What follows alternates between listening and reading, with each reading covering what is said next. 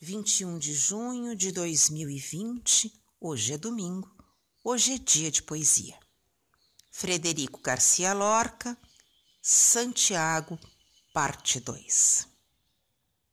Uma velha que vive muito pobre no mais alto de seu povoado, que possui uma roca imprestável, uma virgem e dois gatos pretos Enquanto tece a meia grosseira com seus secos e trêmulos dedos, rodeada de boas comadres e de sujos meninos travessos, no silêncio da noite tranquila, com as serras perdidas no escuro, vai contando com ritmos tardios a visão que ela teve em seus tempos.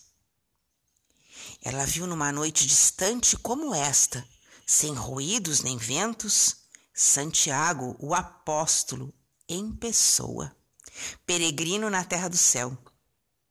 E, comadre, como ia vestido? Duas vozes num só tempo indagam. Com um bordão de esmeraldas e pérolas, e com uma túnica de veludo. Depois que pela porta passou, minhas pombas as asas abriram, e meu cão, que estava adormecido, foi-lhe atrás a lamber-lhe as pisadas. Era doce o apóstolo divino, ainda mais que o luar de janeiro. A seus passos deixou pela senda um odor de açucena e de incenso. E comadre não lhe disse nada? Duas vozes num só tempo indagam.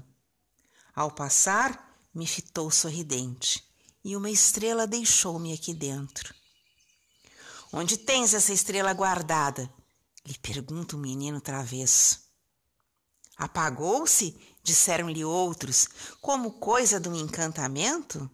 Não, meus filhos, a estrela reluz, pois que na alma cravada a conservo.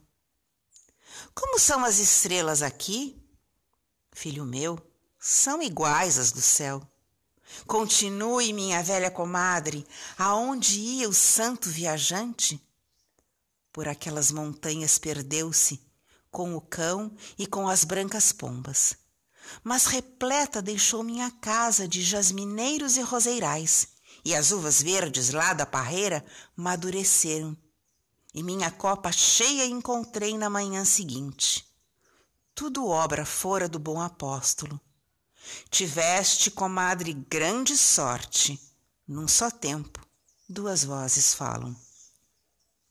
Já dormindo estão os meninos e em profundo silêncio os campos. Pensai, meninos, em Santiago, pelos caminhos turvos do sonho. Noite clara de finais de julho, Santiago passou pelo céu.